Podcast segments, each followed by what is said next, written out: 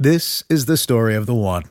As a maintenance engineer, he hears things differently. To the untrained ear, everything on his shop floor might sound fine, but he can hear gears grinding or a belt slipping. So he steps in to fix the problem at hand before it gets out of hand. And he knows Granger's got the right product he needs to get the job done, which is music to his ears. Call, clickgranger.com, or just stop by. Granger, for the ones who get it done.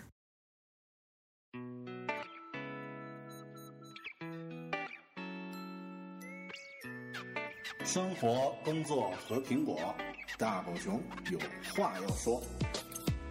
传播苹果应用与设计实践经验，分享个人学习与成长感悟。您正在收听的是大狗熊的个人播客《狗熊有话说》，The Bell Big Talk。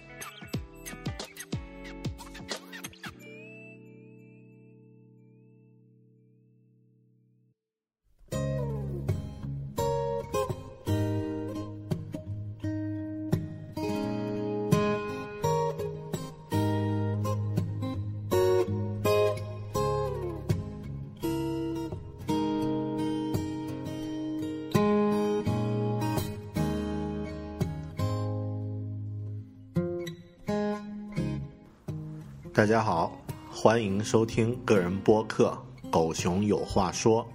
The Bell Big Talk，我是主播大狗熊。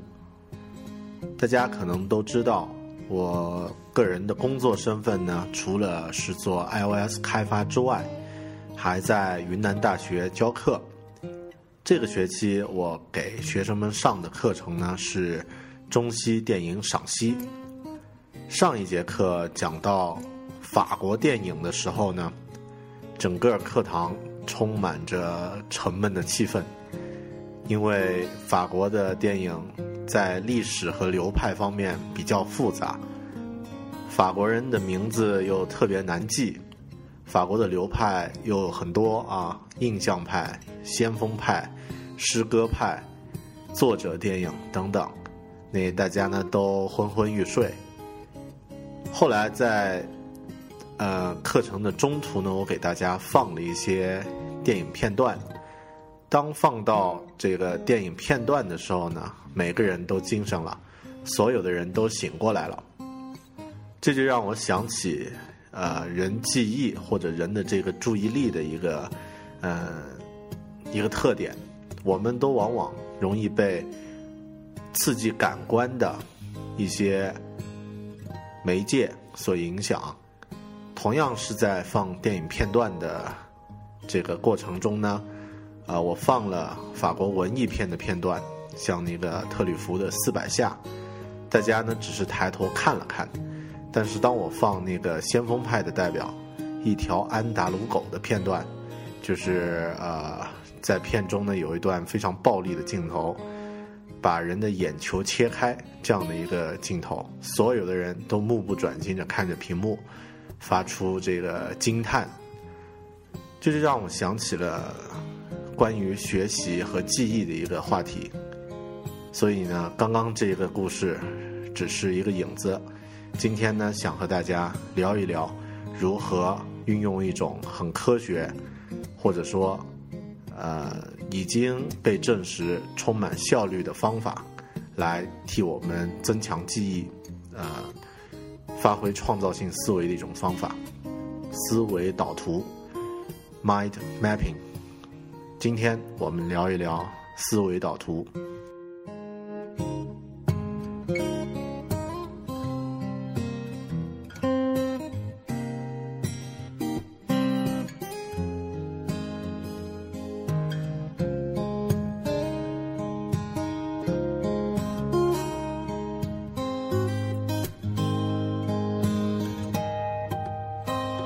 开始一个新概念之前，当然先得大概解释一下这个概念是什么东西。那什么是思维导图？思维导图的英文呢叫 mind map，mind 心智头脑，而 map 呢是大家熟悉的地图。那思维导图呢也经常被称为脑图、心智图，或者是这个概念地图等等，思维地图等等。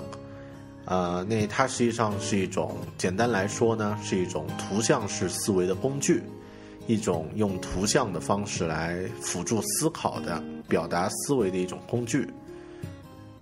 这个工具呢，是由一个叫托呃托尼巴赞的人，在七十年代，上个世纪七十年代提出来的一种，呃，一种这个个人可以、个人和团队都可以使用的方法。那在现在呢，由于呃这个方法的确行之有效，所以被越来越多的人用来进行创造性思维的这个过程和学习的过程中呢，用运用到了。那我们说思维导图呢，往往会有这样的一些这个概念啊，像放射性思维啊、图形化思维啊，呃，这个。等等，这样的一些概念。那咱们先不说这些看似很抽象的概念，先说一下咱们在学校里面实实际际的学习经历。在听播客的朋友们呢，应该有的还在上学，有的呢已经上过学了，啊，有的呢已经这个呃进入社会开始工作了。那大家可以回想一下，不管你是还在念书，还是已经毕业。回想一下自己当年在读书的时候，学习、记笔记这些事儿，伴随的记忆是高兴还是痛苦？呃，我想后者居多啊。呃，那我们经常都会有一些特别讨厌的学生时代不得不去做的事儿，像背书，像抄书，还有。这个抄写各种名章段落，呃，这些事儿呢，实际上我们在做的时候，我想呀，应该没有哪个学生是怀着快乐的心态去抄书吧？啊，那很多人呢都是怀着一种不得不去做的事儿啊，这个心态呢去去完成它。我们在学校里面的这个学习呢，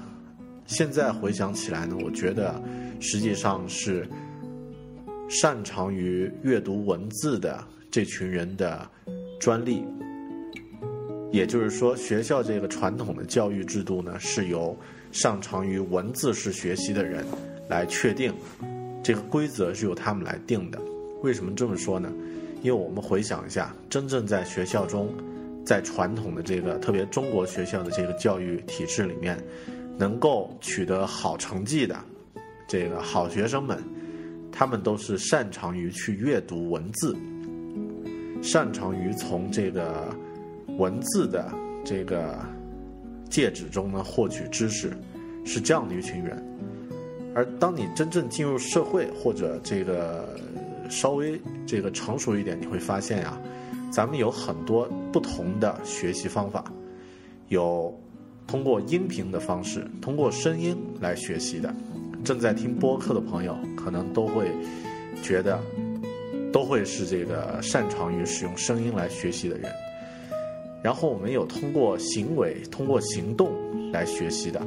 比如说这个优秀的舞蹈家，通常他的这个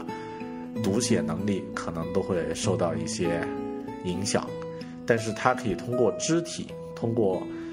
行动、通过运动来进行进行学习。那学校的这个教育制度是不利于这群人存在的，而这群人往往就会变成差生。那不管是在教还是在学，都会存在这样的特点。擅长于用文字阅读的人呢，慢慢变得优秀，然后这群人呢，毕业以后呢，会从事教育工作。他们会用自己最觉得最合适、最擅长的方式去教育下一代，而那些习惯于使用不同的这个呃介质来进行学习的人呢，就变成了差生。当然，历史上这样的例子很多，像这个维珍集团的老总 Richard Branson，啊，理查德·布兰森，他是一个有着阅读障碍的人，他无法去阅读一篇完整的文章。甚至他们公司自己，他自己说呀，他们公司自己的财报，他都无法完全读完。但是这个人创造了一个，呃，跨越了很多领域的一个传奇帮的传奇般的公司。啊，他个人的这个行动力，他个人的这个个人魅力和领导力呢，是绝对是没有话说的。但就这样的一个人，也是差生。那可以说，咱们的这个学校的教育制度，古今中外都一样，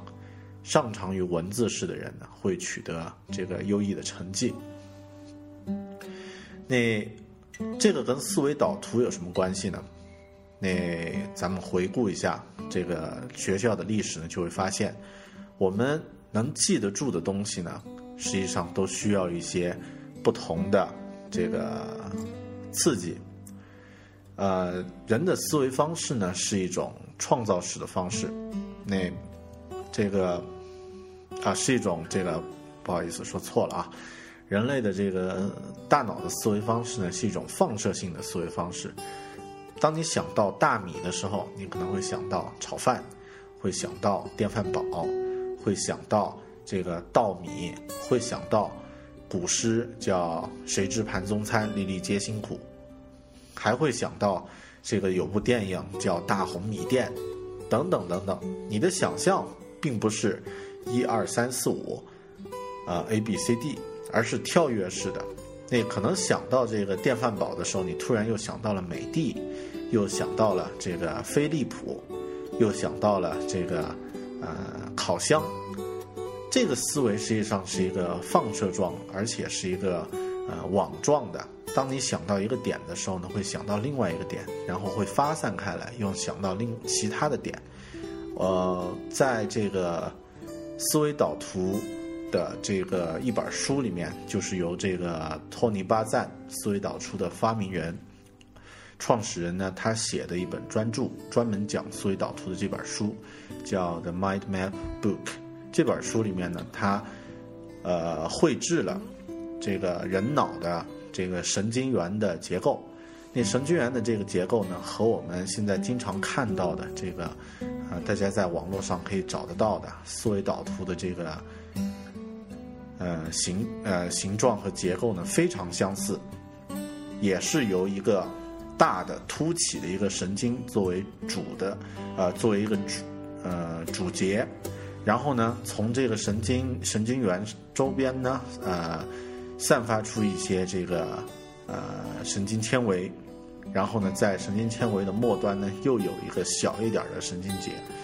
啊那就这样盘根错节的联系在一起。当某一个神经节存储这个信息的神经节呢，呃，频繁使用的时候呢，它就会变得强壮，就会变得突出。那其他小一点的神经节呢，就会变得弱一点。那这个结构呢，人脑的这个结构和我们现在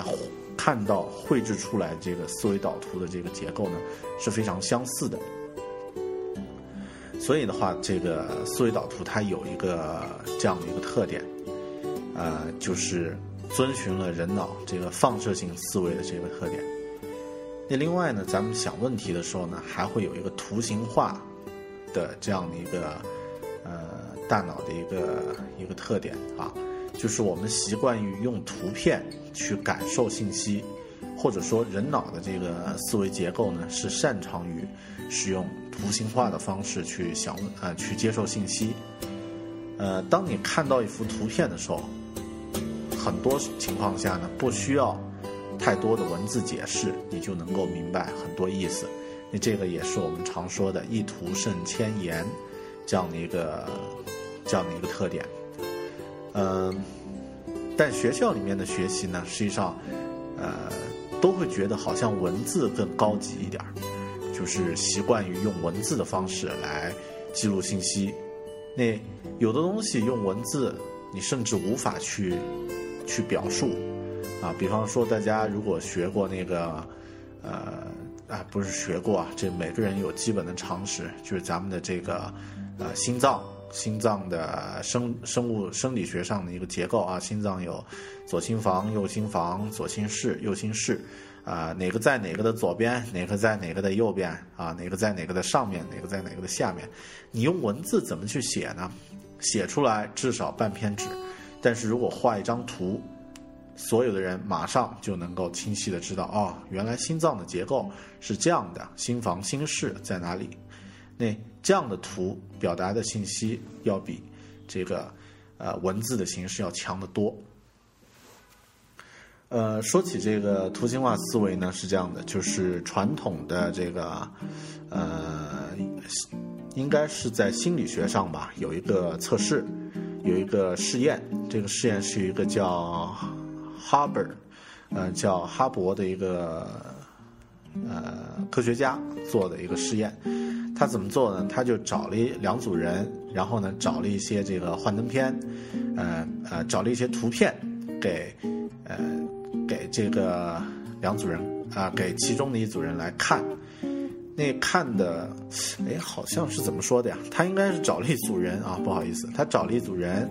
然后呢找了一些这个图片。给这个呃这组人呢来看这些图片，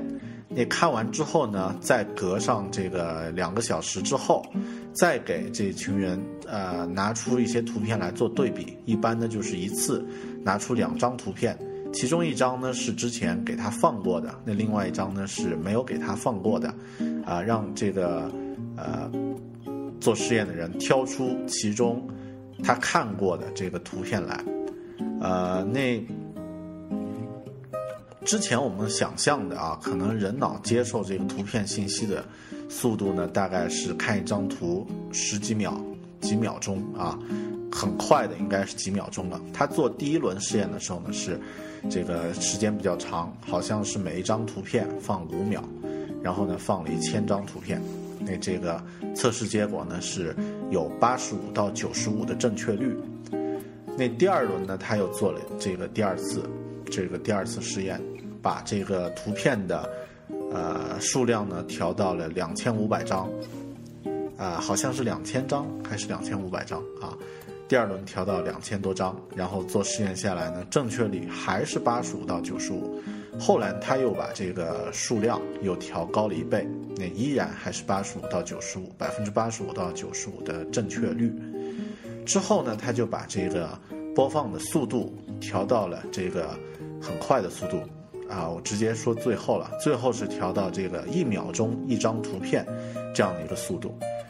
那实际上我们可能会觉得一秒钟你都还没有看清楚这张图片的信息，但是同样的放呃一秒钟看一张，放了两千五百张之后。接着测试这个正确率依然是百分之八十五到九十五，所以它这个例子呢，证明人脑我们的大脑呢，对图片的对图像的信息接受能力呢是相当强的。呃，这个呢是关于图形化的思维。所以呃，说到这几个点呢，都是我们说思维导图为什么好用的一个呃理论依据啊。那也就是说。咱们大脑想问题的方式，咱们这个大脑善于接受信息的方式呢，是图形化，是放射状，是这样的一种这个接近我们神经的这个反射的一种呃路径的这样的一种类似的方式。那为什么我们要反人类的啊，或者说要强行用线性的方式，用文字纯文本的方式？这个记笔记的呃线性化的文字笔记的方式来学习呢，实际上是因为我个人觉得啊，是因为呃在学校里面擅长做呃笔记的这些人呢，都是擅长使用文字的方式来进行学习的这群人。他们成功之后，他们成年之后呢，又把这套方法呢。又推荐给下一代人啊，这个大家不知不觉的就用同一种模式去学习，啊，实际上很多人具备优秀学习能力的人，后来变成差生，呃，可能是因为他们不适应这种纯文字化的学习方式。那思维导图这种方式呢，实际上是很适合我们的大脑的。嗯，说到这个笔记，你顺便我多说几句吧。啊，这个跟笔记有关的一些特点，呃，一些想说的话。呃，我们现在还有没有机会去翻看自己读学呃学生时候读书时代记的笔记？我估计很难，至少我是从来不会再去翻了。呃，当然也因为这个当年十几年前读书的时候，这个笔记都是纸张记录的，现在不存在。当时我们记笔记呢，会有一个特点，呃，很多同学的笔记，特别一些女生啊，笔记呢会记得相当的工整。横平竖直，字写的也非常漂亮，笔记上呢没有任何污糟，没有任何这个涂改。大家能不能回想一下，当年你身边有没有这样的同学，笔记记得特别工整？如果有的话，再想一下，现在笔记记得特别工整的这些同学在做什么事儿？他们的职业和创造有关系吗？他们？有没有这个和当年一样？呃，是这个学习，呃，全班同学学习的一个榜样。他们现在还有没有在持续学习？但是这个问题可能会问的有点刻薄啊，或者说，呃，有点啊，太过于，呃，太过于个人化了。那实际上呢，我我当年这个记笔记记得特别好。的这个笔记啊，或者说记笔记记得特别好的科目，都是一些自己学习的特别差的科目。比如说我的化学笔记，我的物理笔记，啊，记得的确好，但是这些科目是我学的最差的这个科目。那像我学的相相对好一点的课呢，实际上笔记呢都记得比较的天马行空，甚至上面画了很多小人儿，这个呃乱七八糟的。那，呃，为什么说传统的这种线性式的文字笔记，呃，会和我们的思维方式相悖？那刚刚我说过了。那，呃，但为什么大家会推崇呢？那因为这个东西看似好像你在这个课程上，呃，学得很好，掩盖了你实际上没有一个清晰的认识和知识结构，掩盖了你实际上并不知道太多东西。但你笔记记得好呢，那是笔记的东西啊，和你自己掌握的能力，并没有一个直接的关系。嗯，那我们说这个做笔记这个这个这个习惯特别好啊，因为它可以，它有它有它有几个功效。首先，它当然是助记，能够帮助记忆的啊，事后你可以再去。读一下，比如说我们这个人的记忆都有一个衰减，当你学完一个事儿之后，记了笔记，隔上半个月，隔上一个星期再去看一下自己的笔记，很多被遗忘的东西会被记起来，这是它的第一个作用，助记。呃，那另外它有分析作用，就是能够用这个呃笔记呢去分析出当时自己的想法思路，啊，然后呢整理出这个科目或者这个。这个关键词的一个结构啊，它有这样的一个分析作用。那其次呢，它还有创造性。比方说，在记笔记的时候，你可以记别人的思想，也可以在自己的这个想法呢，把它一起记到笔记上。呃，举个例子，像我自己在看一些这个教程和这个别人使用软件的技巧的时候，比方说在看到。呃，这个好朋友啊，另外一个哥们儿叫艾别克，呃，当看到他的这个工作方法或者这个学习的一些呃软件的一些工作流、工作流程 （workflow） 或是这个呃他的小技巧啊 （trick） 的时候呢，我会把它这个简单记呃记下来。那以后呢，我我留一个注记。那另外呢，我会把我自己同样类似的解决方法呢，也在旁边写一下。那这样的话，可能以前我没有想到这个问题，看到他的这个使用方法，记了笔记之后呢，我也能够创造出同样类似的一种这个使用和操作的这个技巧。那这个呢，就是创造。当然，笔记呢还有第四个比较深一点的这个作用，就是能够提供一个呃。对话的平台，什么意思呢？比方说你是听了别人的一个演讲，然后呢，根据这个讲座的内容呢，做了一个这个笔记，啊，那在再次阅读这个笔记的时候呢，你可以和这个演讲者在思维层面上呢进行对话，实际上就是两个你的智力和演讲者的这个人的个人智力之间的一个一个对话，就像打网球一样。那如果你的这个想法是活跃的，他的想法是活跃的，你可能能碰撞出更多的一些东西。但是现在很多学生只会觉得，呃，笔记基本的一个作用就是帮助记忆啊，你记住这个东西了，考完试全部忘了。呃，那实际上呢，做笔记比这个要复杂一些。好，那呃，这个是我对笔记的一些理解。当然，呃，这个话题呢说起来会深一点，以后甚至我们可以单独做一期节目，呃，专门讲这个笔记。那思维导图这种形式，如果用来做笔记，那它有啊非常独特的一些好处啊。这个好处呢，待会儿我们说完这个思维导图的这个规则和这个呃规则和它的结构的时候呢，啊，再反过来再来说一下。嗯，好的。那说到这个思维导图，实际上说了很多，我们呃都是在说一些理论化的东西。那咱们现在来实际一点，看一下思维导图可以做什么事儿啊？就是它究竟能做些什么事儿？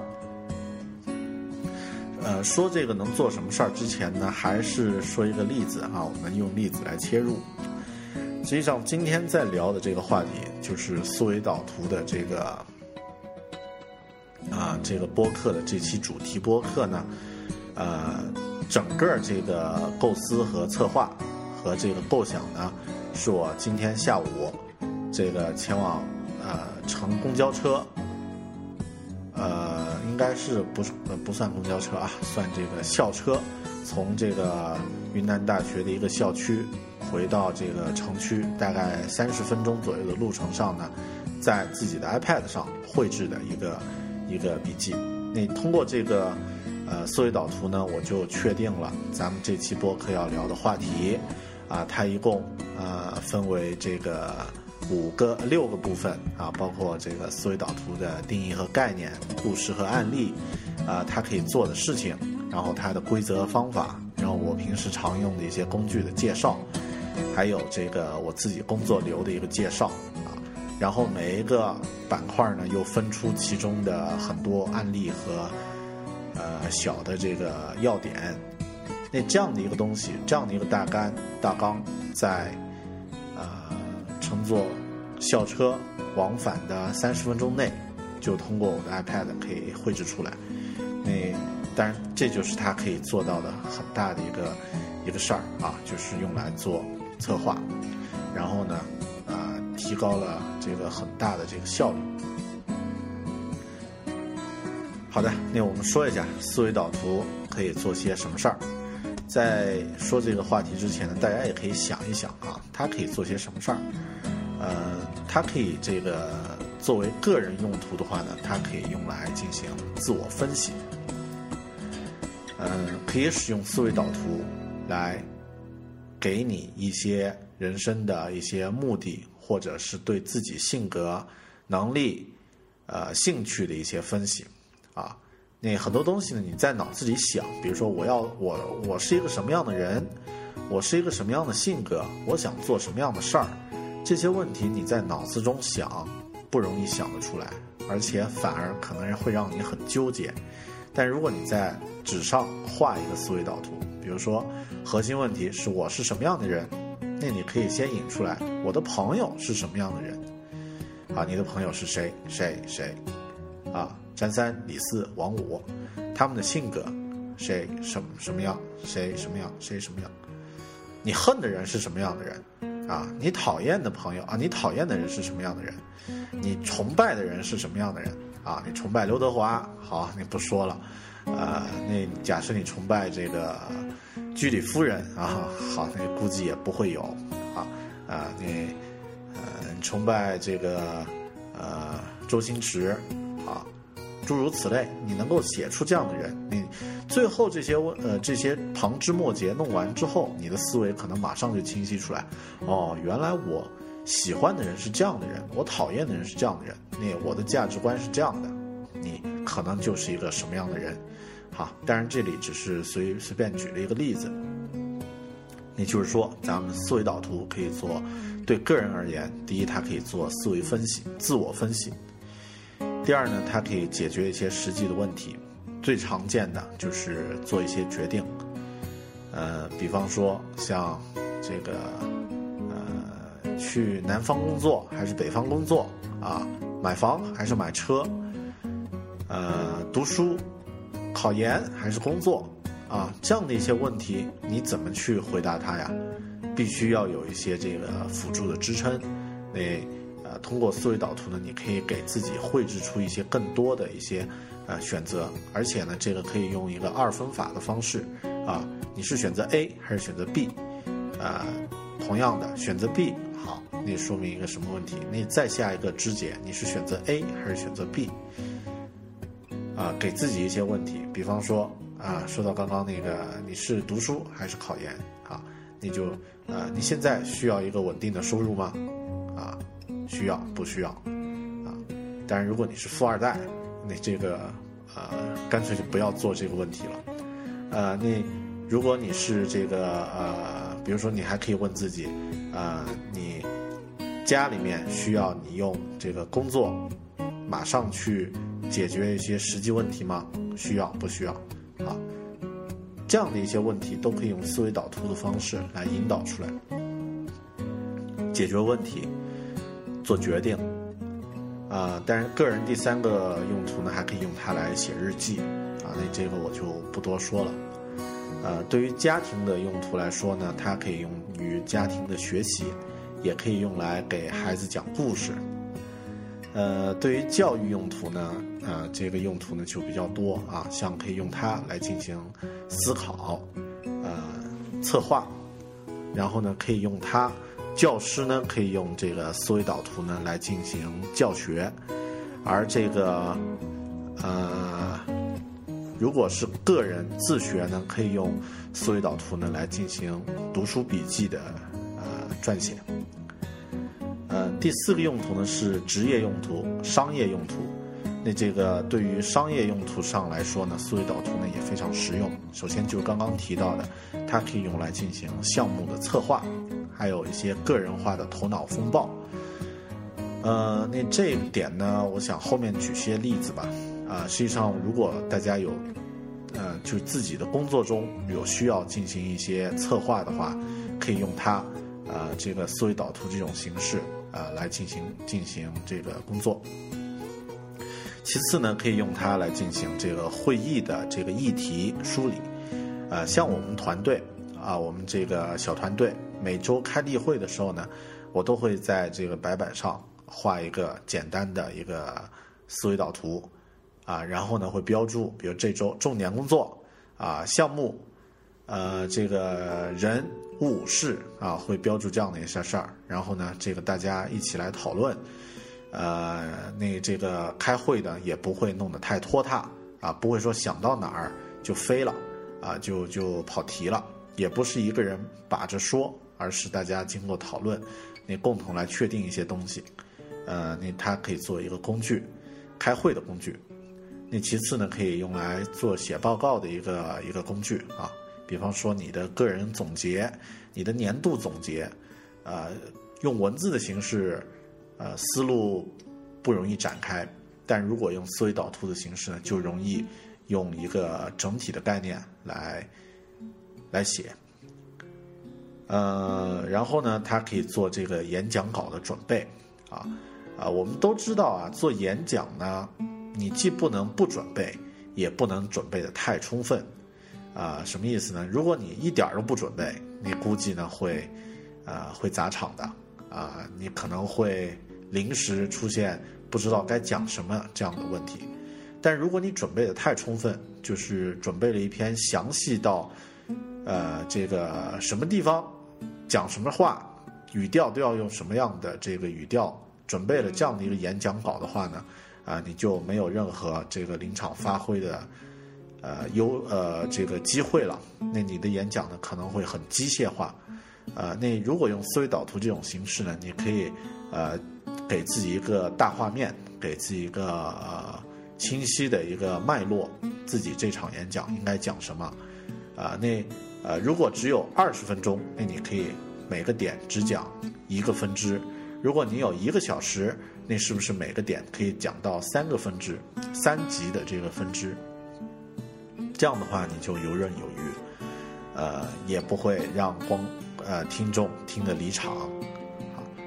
呃，当然商业上呢，还有这个可以用它来进行经营管理的策划啊，这些呢，也就是思维导图。我觉得它可以做的事儿呢，的确很多啊，但是它也有很多事儿是不能做，呃，是做不了的。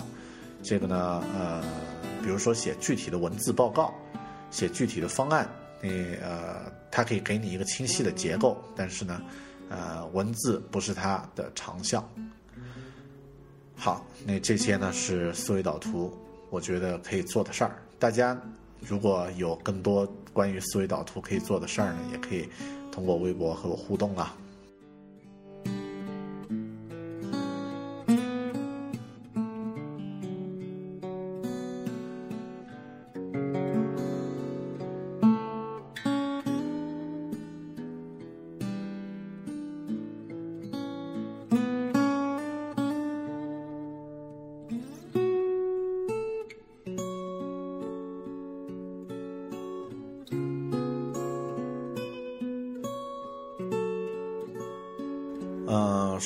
多，那到底思维导图的基本格式和规则是如何来写、如何来画？这一点呢，我觉得咱们因为是一个音频形式的播客，所以呢很难啊很具体的把这个最形象的一个思维导图的一个标准范例呢展现给大家看。呃，我们口头说一下啊，那首先这个思维导图呢。大家只要在这个百度、Google，啊，或者是维基百科里面搜索“思维导图”或者 “mind map” 这样的关键词呢，都可以找到。啊，那通常大家找到的这个思维导图的这个格式呢，有几个特点啊，成呃就是标准的或者说这个优秀的思维导图的特点呢，首先它有这个呃，一定有一个中央，一定有一个中心图。那这个中心呢，可能是一句话，通常呢，最好呢，标准的会是一张图片，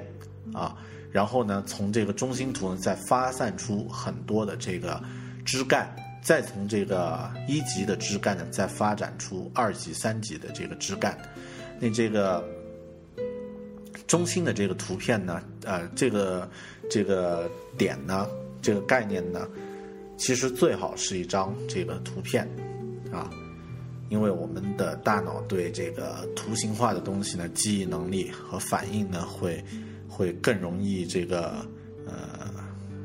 更容易产生这个感应。呃，那这个是第一第一点。第二点呢，就是能用图形的尽量用图形。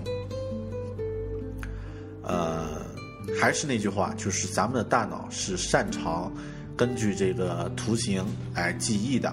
一张图片可能让你想到的东西呢，会比让你记住的这个几率呢，会比一段文字要大得多啊！不是可能是必定。呃，就拿我这个刚刚说过那个法国电影这个大大题目，呃，做的这个思维导图来举例啊。比方说，我举的呃写的这个法国电影呢，包含了几个分支，呃，有电影节，有这个流派。有历史，有这个好片推荐啊，那这些这个分支呢，实际上啊，还有这个起源啊，这些分支的每一个子分支都有一张小图片。那这个图片呢，我是从这个网络上找的。比如说这个起源呢，是这个卢米埃尔兄弟的合影啊，因为电影是在法国诞生的啊，所以呢，用这张图片呢，很清晰的可以表达这个起源的概念。当然，再分支呢，就是具体，比如哪年，然后后面是梅里爱如何如何，啊，这个不说了。呃，那流派啊和这个呃，那我流派呢，我找的是那个呃法国作者电影的代表，就是那个特吕弗的《四百下》那部电影的海报封面，作为他的这个流派这个分支的一张这个图片。啊，那同样的这个电影节，当然是找的这个法国戛纳电影节的这个金棕叶金棕榈的这个呃叶子的这个标志，作为它的一个标志化的一个图片。嗯，图形越多，这个你容易记住的东西呢就越多。然后呢，如果是使用这个手绘的这个思维导图呢，尽量画一点小图片在上面，啊。比如说，像画到这个，啊，当这个你要呃画一个思维导图讲苹果的产品，那实际上每一个产品都可以用绘制的方式绘制一个呃草图，然后旁边呢打上这个它的名称，这样你的记忆呢会深刻的多。呃，其次，这个思维导图的一个规则呢是尽量使用多种颜色。我们的大脑呢对颜色的这个反应呢，实际上也是非常的，呃，明显的。啊，如果所有的内容都是一种颜色、一种规格，啊，你，呃，往往是记不住的。就像这个看那个朝鲜的这个民兵方阵一样，你根本记不住其中哪个人长着什么样的脸。但如果是这个一个。啊，好莱坞啊，或者一个美国的这个演唱团体的五人组，每个人的形象都不一样，出现的话呢，你就容易能记得住了。那这个颜色呢非常重要，啊，你尽量呢使用这个在一一个思维导图中呢使用三种色以上的这个颜色来表现它啊，甚至在你。这个用手画的、用纸和笔绘制的这个思维导图呢，也可以用这样的一个原则。啊，那其次呢，要有这个要有层次感啊，比方说能够把字体这个描下边，弄出这个三 D 的阴影的阴影的感觉呢，呃，这个字呢就显得特别的有层次啊，有这个有重点，容易记得住。呃，再其次呢，应该是这个。多用关键词，而不要用大段的文字啊！用关键词，呃，很多东西呢就可以把这个呃话说清楚了。思维导图呢不是这个报告，把它拆分成一二三四五段，而是这个每一个关键点摘抄下来，让你自己对啊这个概念有一个全面的认识的啊。所以多用关键词，不要用句子。但是另外就多一些变化。呃，甚至呢，就是说融合一些通感的方式，啊，这张图片里面，呃，当你想到苹果，你可以想到香味儿，可以想到香水，然后可以想到吃的，啊，多用一些不同的这个，呃，人的感受的一些东西去，去这个表现表现这个，啊，你要表达的这个，呃，思维导图的内容，好，嗯，好。这样说会不会太空泛了？呃，这样的，我们还是我想一下，举个例子。呃，举个例啊，我们原来在呃在那个练习的时候，这个做过一个头脑风暴，说呃大家能不能想象出一块砖头的二十种用法？呃，当没有使用这个思维导图的这个工具的时候呢？呃，通常，呃，接到这个题目的时候呢，呃，我们都会使用这个列清单的方式去想啊，一块砖盖房子，然后呢打人，好，然后呢垫桌子，啊，然后呢没了，想不到了，好，那可能再聪明一点呢，又会想到其他的。那这个列清单这个方式，大家发现没有？呃，一个概念和一个概念之间没有关系，然后你的思维呢会越变越窄，到一个，比如想到总的要想二十条，当你想到第五条的时候呢，第六条就很难想；当你想到第六条的时候，第七条就很难想。但是换个角度，如果我们使用这个思维导图这个工具来列啊，比如说现在咱们中心是这个砖。啊然后呢，咱们就来这个扩展，比如砖，你可以想到什么？红色啊，我们说的是红砖啊。然后可以想到这个桌子，刚刚说过，呃，砖可以垫桌子。然后可以想到什么呢？可以想到这个建筑工人啊，想到人啊，呃，工人。然后可以想到这个啊，房子啊，砖盖好的这个建筑。那通过房子，这个可能可能我们这个第一层先想这么五条，但是从这五条每一条都可以分出很多。比如说想到这个房子，你可以想到围墙，可以想到这个呃塔，可以想到这个呃地板，可以想到啊这个小屋，可以想到很多东西。然后想到地板的时候呢，又会想到这个这个地下室。啊，等等，呃，想，然后又会想到这个，比如说想到小屋的时候，又会想到屋里的东西，比如说壁橱，啊，壁炉，啊，好，等等的东西。然后想到这个建筑工人的时候，你可以想到其他的职业啊，比如说像这个雕刻，雕刻家，然后可以想到，但是我想的这个可能有点天马行空啊。可以想到很多杂七杂八的这个这个东西，然后当你想了一些各种各样的这个呃概念的这张思维导图拿过来，这个时候再问你一块砖可以做二十种什么样的用途，那你的想法就完全不一样了。比方说你看到地板，可以想到砖可以铺地板啊，地砖，对吧？然后你看到这个自己写的这个呃工人旁边呢有一项叫雕刻家工匠。你就可以联想到，咱们这个砖呢，可以变成一个雕刻的原料，你可以雕刻一个艺术品，一个雕像是用红砖来雕刻的，那你的思维会非常的活跃，啊，那这个呢是思维导图的一个具体的例子，大家也可以自己去做一下这个这个概念。好，接着咱们再说一下这个思维导图的一些形式。规则的一些形式，呃，那这个，呃，通常这个思维导图呢，啊，刚刚说过的那几条呢，啊，是经典的，就是由这个发明人托尼巴赞他提炼出来的必须遵循的原则。那后面呢，在布局方面呢，他也提了一些原则，啊，比如说像这个，啊，字要写在线条上，那这一点呢，和我们现在熟悉的很多电脑，呃，这个。电脑或者呃 i 啊 iPad、iPhone 这个电子化的思维导图工具制作出来不太一样，因为呃也会有一些这个呃是这个画一个框，然后把信息呢放到框里啊，用一个分支分出来。但通常呢，这个它的经典的要求呢是字呢要写在线条上，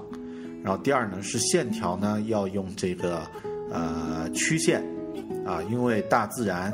和我们的大脑呢都拒绝直线啊，大自然里面没有直线性的东西，所以尽量是用柔和的曲线啊，呃，然后呢，这个中央的线呢要粗一点儿，再分支的线呢要细一点儿，要有一个这个像呃像一个大网，或者说就像我们大脑的这个神经元的这种分布形式，呃，中间最粗，慢慢变细，越来越细，越来越细。就像这个章鱼的腿一样的，呃，其次呢，要增加这个呃影像啊，要增加图片。那另外呢，是多用一些这个呃符号啊，箭头、曲线、圆圈、三角这些图号呢，啊，这些符号都可以用上。然后两个思维导图之间，两个概念之间，如果有一些联系，可以用这个虚线式的箭头呢，把它们连到一起。呃，最后一点呢，是他也提出来一条，就是啊，思维导图画的漂亮一点儿。呃，大脑呢，人的大脑呢，有一个呃趋趋美的一个审美的一个趋向啊，一个倾向。啊，你尽量的做的漂亮一些，画的漂亮一些呢，就会多一些停留和看的时间啊，就会有兴趣去停留去看。人都不喜欢看丑的东西啊，当然，如果丑到一个极致，可能你也舍不得不看，但是最好还是给它画的漂亮一些。呃，另外说到这些这个思维导图的一些格式呢，也说一下它的一些呃误区，就是格式上的一些误区啊。那首先呢是这个文字太多，这个是我觉得呃很多对思维导图还没有成熟理解的这个朋友呢都会犯的一个问题，就是写的文字太多了。呃，好，除非你在用这个思维导图的时候呢，本身就是用来列大纲用的。啊，那这个时候呢，可以啊，后面我会举例。呃，那第二点呢，就是喜欢弄得很整洁，啊，这个直线画的东西很多，但实际上呢，思维导图呢是很随意的，可以用这个曲线随便来画。呃，另外呢，这个还有的人呢喜欢一次就把这个呃一张图呢画到最好，但是在电脑上呢，你可以无限去修改。但是手绘的话呢，通常我们这个第一张图都会出一些这个都是打草稿，啊，会出一些问题，或者有一些概念呢原本是次要性的，你画到了主要性的概念上，你这个都没关系，画完了以后第二张图肯定会比第一张图更好，呃，这是一些基本的一些误区。好的，那这个呢是思维导图的一些格式和规则。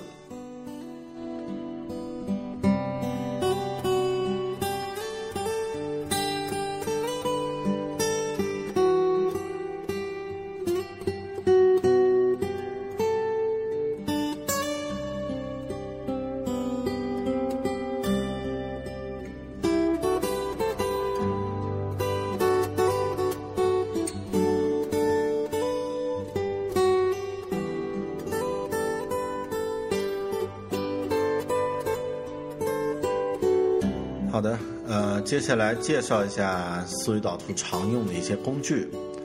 当然，最永恒、最常用，也是最实用、最便宜、最有效的工具呢，就是一张纸和呃几支笔。这个呢是最实用的工具。啊，三支不同颜色的这个这个笔，加上一张很大的空白的白纸，你可以画出。非常漂亮的，非常方便啊，非常容易查看的思维导图，啊，那这个这个是基本工具。那当然，我们对纸和笔没什么好说的啊。呃，那说一说这个数字化的一些工具吧。呃，这个工具呢，我想分成三个部分，就是这个 Mac 终端、PC 终端和 iOS 终端，也就是 iPad 和 iPhone 终端的。这个工具呢，做一些推荐啊，因为推荐的不会太多啊，呃，就简单几款就好了。那在 Mac 终端呢，有这个三个三个软件，我可以推荐一下。第一个呢叫呃 Mind Manager，那这个呢应该是一个免费的一个一个应用，哎，是免费的还是收费的？哦，好像是收费的。那这个 Mind Manager，它是一个专业绘制这个思维导图的一个工具。特点呢，就是功能很强，绘制出来的结构很清晰。呃，缺点呢，就是有点丑，绘制出来的图呢，呃，有点像那个工程图，不像一个呃大脑思维问思考问题的一个一个一个图。这个呢是第一个推荐的工具。第二个工具叫 MindNode，MindNode 啊，这个是应该念 MindNode 还是 MindNode？啊，呃，mind，然后后面直接跟 n o d e，n o d e，这个思维导图的工具呢，呃，当然是收费的。然后它有个特点呢是，呃，是这个所有通过这个软件绘制出来的思维导图呢，有点像这个地铁的这个指示风格，抽象化的。然后呢，线呢是这个简洁明了，呃。其实这个这个工具比较适合用来做这个大纲啊，就是可以多一些文字性的东西在上面。这个呢是我推荐的第二个工具，叫 MindNode。第三个工具呢叫 iMindMap，iMindMap。那这个工具呢啊就比较牛了，因为这个工具呢是由这个呃托尼巴赞授权。由英国的一个开发团队制作的一个工具，那它呢有这个呃我介绍的这三个软件都是跨平台的啊，都是在啊 Mac 平台和 iOS 平台都有。那这个啊 iMindMap 呢，这个软件呢，它可以绘制啊啊几乎可以直接印刷的这个思维导图，然后呢，它完全满足刚刚我们说思维导图的规则啊，呃，甚至在这个软件里面直接都可以打开手写板绘制这个图片。然后呢，它也满足这个呃一些，比如中央图呀，然后中间粗，呃四周细，啊边缘细，啊这个开始的时候粗，啊另外呢曲线啊，甚至呢这个思维导图呢可以呃模拟出 3D 的效果啊，当然这个是在付费版。然后呢，它还可以直直接生成这个呃演讲的这个 presentation，就是这个呃幻灯片。啊，幻灯片呢结构也非常的清晰，呃，那这个软件有一个特点就是，呃，免费版的功能也还是比较够用了，呃，已经不错了。然后收费版呢就，呃，贵的一嗨啊，这个它的收费版呢是，一百八十五美元，你，这个一个拷贝只能在一台机器上用。呃，那呃三个软件呢各有特点。我自己呢现在用的比较多的呢是 iMindMap 和 MindNode 这两个工具。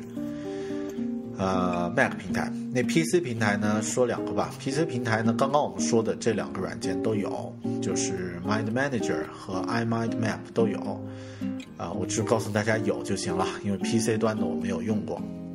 呃，iOS 平台呢？这个 MindNode 和这个 iMindMap 这两个呢也有这个呃 iOS 平台的版本啊，那两个程序呢我自己也都在用。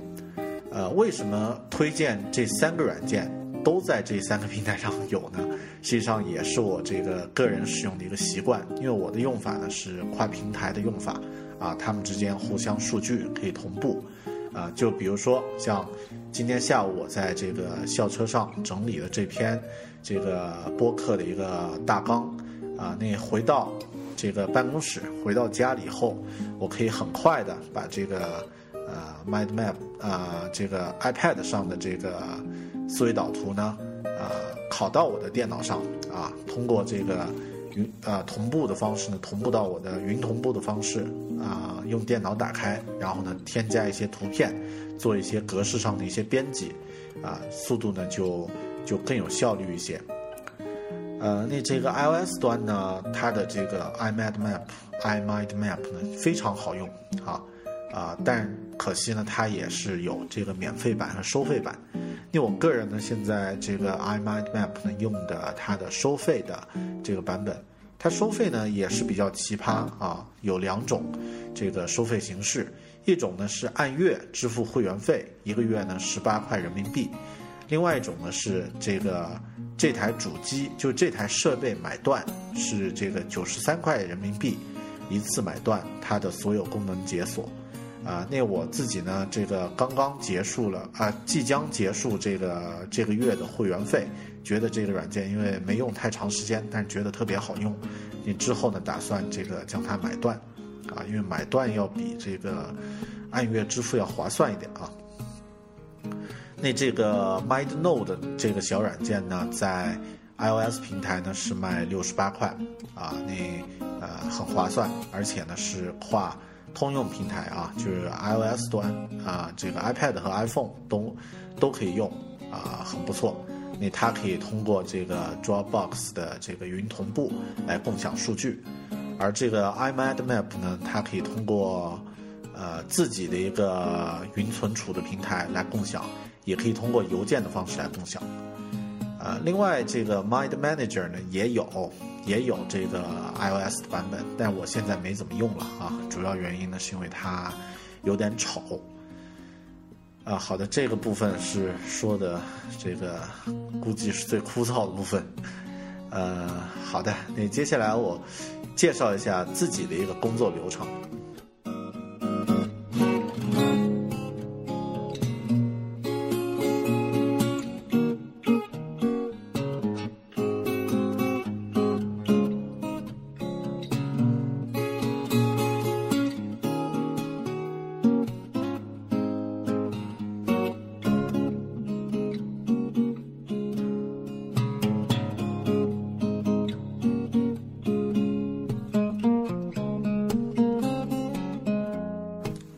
使用思维导图的时候呢，是有这样的一个步骤。那首先第一步呢，是可以这么说叫 topic，就是确定一下哪些题目自己要用思维导图来做，呃，来做这个策划或者来做思考辅助。不是所有的题目都需要去用这个工具的。啊，我自己呢有这四类啊。第一类呢是计划和策划，那比如说一些活动或者一些这个。呃，软件的一些创意，你也会通过或者一些项目啊，会通过这个思维导图的形式呢来整理思路。呃，第二类呢是这个写写东西的时候，写这个文章或者在啊，比如现在正在写这个自己的第二本书，那这个呃，在在梳理这个要书写的东西的时候呢，我会用思维导图这个工具。那第三呢是做笔记的时候。呃，你通常做笔记呢，是在学习一些，比如说一些软件，或者是一些这个专题的一些呃学习的时候呢，我会用它来做笔记。那第四呢，是做这个呃记录啊，做记录呢，包含了这个呃读书、阅读，还有这个看电影。那这两类呢，我都会用这个思维导图这个工具呢来做一个记录。呃，这些呢是我会用到思维导图的一些啊一些领域啊一些主题，呃，那确定了，比如说啊有这个一些主题想到了，我要用思维导图来做记录呢，我会把它列到自己的工作的这个待办事项清单里面。那我的待办事项呢是使用这个呃 OmniFocus 这个软件，那这个软件里面呢专门有一栏，就专门有一个。呃，情景 context 这个情景呢，叫就叫这个思维导图啊，就叫 mind map。那我会把它放到这个呃这一类情景里面啊。我的情景并没有分这个 iPhone、iPad 或者是这个呃 Mac，因为这三个软件啊，这三个平台对我来说都有这个创造思维导图的这个。呃，这个操作操作操作环境，所以呢，就呃单独会有一类，就叫 mind map 啊。那我会把我要做思维导图的这个呃选题主题呢，就列在这个 mind map 里面，然后呢，这个代办事项呢就可以去做了。你在做的时候呢，第三个步骤呢，就是使用这个 iPad 或者是这个自己的呃 MacBook，用这个电脑。呃，两个终端来做。那通常呢，我会用到这个，呃，这个 MindNote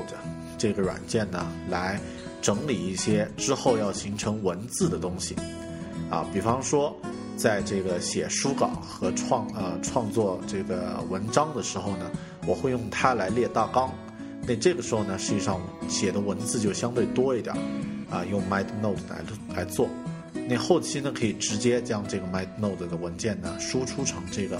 RTF 的格式，或者是这个呃 OPML 的格式啊，它就有这个分行、有缩径、有层级关系，啊，就结构就很清晰，而且呢，文字呢可以直接在这个 MindNote 里面来写。呃，那如果是这个要做一些策划和创造性思维的一些东西呢，我就用这个 iMindMap 这个软件。你这个软件呢？呃，就不会写太多东西，而是画很多图片，啊，做笔记呢也是用这个软件，呃，iMindMap。这个操作通常都会在这个 iPad 和呃这个呃 Mac 上呢来做，做完之后呢，最终的版本呢我会存一份，呃，那将它输出成这个 PDF 或者 JPG 啊这个格式，然后呢。实际上呢，就存储到自己的这个呃资料库里面啊。如果是笔记的话，我就存到自己的印象笔记里面啊。那这个呃随时随地可以查看，通过 iPad 也好，通过这个 Mac 也好的进行查看。然后呢，有一些话题，比如说需要啊，可以考虑在网络上和大家分享讨论的呢，我会传到这个微博上，或者是放到自己的个人博客里面。呃，这个呢是我自己的一个工作流程啊，总的就是四个步骤。嗯，好的，那说了那么多啊，那咱们这个思维导图，可能大家呃也觉得听的有点儿这个有点儿兴趣，啊，怎么去看，怎么去学呢？嗯，我觉得学一个东西应该有，好不是我觉得啊，就是有有学者有这个理论啊是这么认为，说学一个东西呢有三个阶段，啊，接受阶段、应用阶段和适应阶段，啊，那呃三个阶段刚好英文单词呢都是由 A 开头，接受呢是 accept，呃，应用呢是这个 apply，呃，适应呢是这个 adapt。那三个 A 呢，就是 A A A，这个是学习的这个三阶段。呃，那第一阶段呢叫 Accept。那如果你要学思维导图这个东西呢，啊，我建议就是说，啊，找一下这个思维导图。实际上，大家只要上这个维基百科去搜一下思维导图呢，会出现它的详细介绍。然后呢，严格按照它的规则，先了解这个规则，就是你先不要自己去创造。啊，你先不要自己去想一些这个自创的规则，先把它这个规则每条都了解清楚，啊，都都知道，然后呢，遵照这个规则去做去做练习。那第二个阶段呢叫 apply，就是应用。这个时候呢是实际操作了，啊，那说那么多呢，不如自己画起来，啊，多画几张图，结合自己的一些要解决的问题。啊，结合自己正在学习的课程，结合自己的这个一些感想啊，一些这个没有答案的一些问题，都可以用它用思维导图这个形式来做练习。呃，画个一百多张图啊，画画上个一百张呢，应该你就可以掌握这个思维导图的这个应用方式。啊，这里呢还要提醒一下，还是要严格的按照。它的这个原始的规则，就是经典的这个规则呢，来来做。那画完这一百张图之后，应该你就进入到了第三个阶段，就是 adapt，就是适应阶段。那这个时候你已经掌握了这个整套思维导图的这个规则和思考问题的方式习惯。那这个时候呢，可以根据自己的习惯和喜好做一些调整，啊，把这个思维导图的格式呀、这些流程呀。工作流程呀，使用的软件呢，这些做一些这个呃自定义的一些一些设置，然后呢，呃，甚至你可以加入自己的一些想法和创造，啊，那这个呢是第三个阶段。因为我想呢，这个学习思维导图，呃，它花不了多长时间啊，真正要去这个呃了解清楚思维导图的这个概念呢，在网络上查一查这个思维导图的。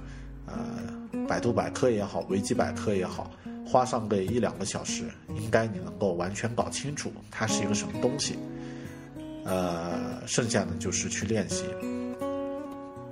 当然，大家如果这个有兴趣深入呢，可以去找这个托尼巴赞这个人写的原著，就叫这个思维导图书，呃，这个应该叫 The Mind Map Book，呃。中文是怎么翻译的呢？我记不得了。然后，另外他这本书还有一套丛书，就叫《思维导图丛书》。你把这一套书看一遍，应该能够对这个思维导图这个概念有一个深入的了解。我自己呢没有看过这本丛书啊，但是看过那本这个他写的比较好的这本这个呃概括性的一本书，就是《思维导图》的 Mind Map Book。那这本书呢，呃。能够给你一些很具体的一些概念啊，也值得去看。但是呢，好像在网络上呢有很多这个呃关于思维导图的讨论群，还有一些这个呃微博主题微博啊，这个还有一些主题的博客，大家可以上网去搜一下。但我自己的概呃我自己的理解呢是。呃，在实践中去练就好了，把它作为自己的一个工具，去实践它就行。好的，咱们这期播客又变成了一期讲课式的、很枯燥的播客啊，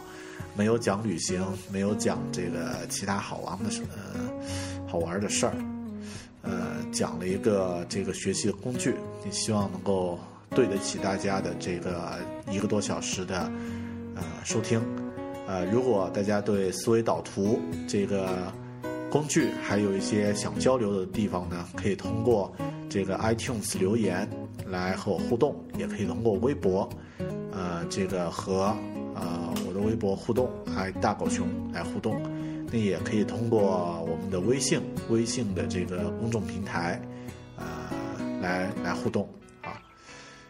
好的，那这期节目就到这里。谢谢大家的这个支持，咱们生活、工作和苹果，大狗熊有话要说，咱们下期再见，拜拜。